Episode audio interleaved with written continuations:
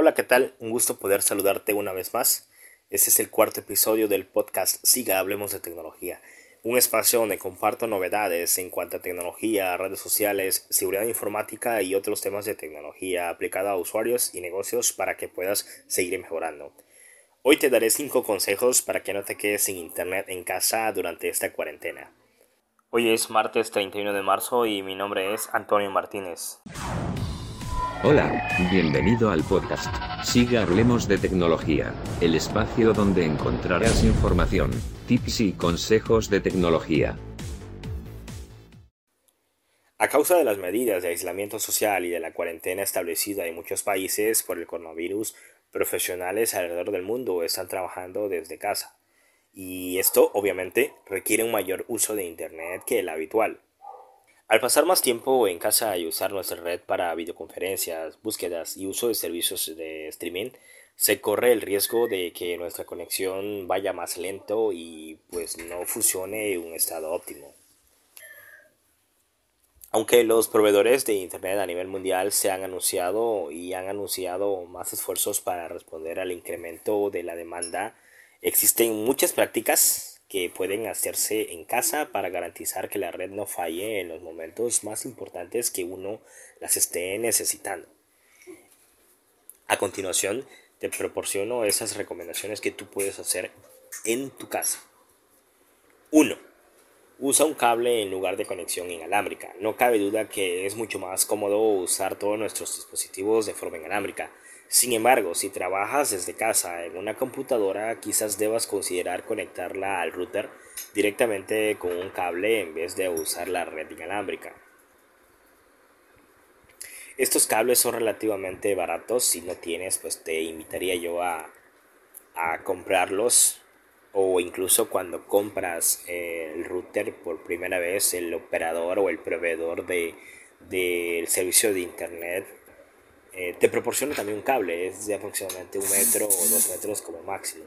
Podrías utilizarlo. Recomendación número 2. Coloca el router en la menor posición posible. Muchas veces elegimos colocar el router en la posición más estética posible en nuestro salón o nuestra casa, pero eso no quiere decir que se encuentren en un lugar idóneo. No es casualidad que el logotipo de la señal de Wi-Fi eh, lo formen ondas explosivas. Dichas ondas se reparten en forma de esfera, es decir, a los 360 grados, por lo que cualquier obstáculo puede impedir que nos llegue la señal en su máximo rendimiento. Paredes, muebles, ventanas, puertas pueden ser impedimento, pero también otros dispositivos como teléfonos, lámparas, altavoces y televisores. Se recomienda situar el, router lejos de ese tipo de dispositivos e incluso aconsejamos no usar el microondas cerca de donde se encuentra el emisor de señal de internet. También cuando realices llamadas no te pongas cerca del microondas. Cuando realices videollamadas, llamadas, mires video en línea o hagas una tarea de vital importancia que requiere internet, aléjate de este tipo de, de factores que pueden interferir con la calidad de tu videollamada o de tu actividad en línea. Recomendación número 3. Asegúrate que tus videollamadas sean necesarias.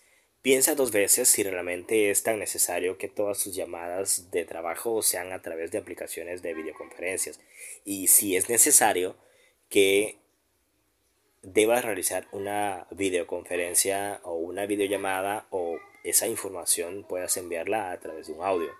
Esas requieren un mayor esfuerzo de conexión y pueden dificultar el funcionamiento de la red. La recomendación número 4. Distribuye mejor las horas en las que trabajas. Esto ya lo habíamos comentado en el video anterior, pero una vez más te lo comentamos. Una de las ventajas de trabajar desde casa es que, salvo que tengamos una hora límite para entregar un informe o que tengamos programada una reunión, podemos organizar de forma diferente nuestro horario y así podemos trabajar un mayor número de horas fuera del horario punta, en el que la mayoría de las personas usan Internet, incluso nuestros vecinos, nuestra colonia, nuestra ciudad.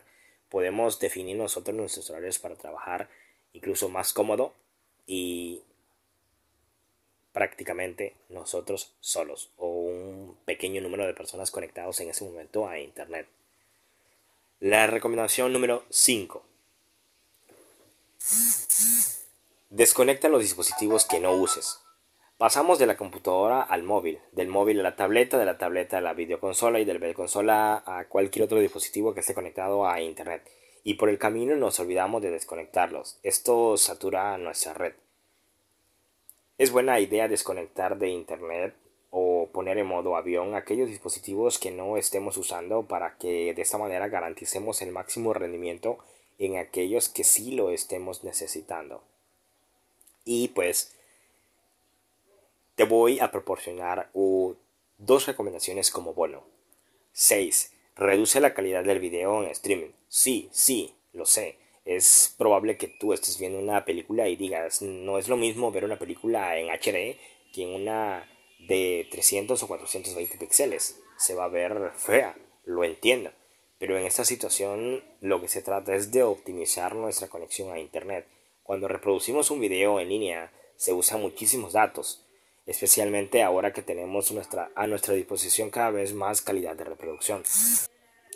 En YouTube, por ejemplo, puedes controlar la reducción de los videos. Una reproducción de menor calidad saturará menos la conexión y, contribuirá a que la red global funcione en un estado óptimo para todos. Y por último, llama a tu proveedor si solo lo necesitas. Si por alguna razón tu internet está dando problemas, siempre puedes llamar a tu proveedor particular pidiendo un consejo. Muchas veces no hace falta hacerlo Muchas veces no hace falta que un técnico acuda a tu casa y las reparaciones se pueden hacer siguiendo sencillos procedimientos que tu operador pueda indicarte. Esperamos que estas recomendaciones te hayan servido y te hayan sido de utilidad, así que la próxima vez que estés experimentando una falla o inconsistencia en tu servicio de internet, trata de verificar el problema y de aplicar esas recomendaciones que te he proporcionado y que juntos podamos pasar y disfrutar de buena manera esta, este tiempo que estamos viviendo. Nos vemos en el próximo podcast.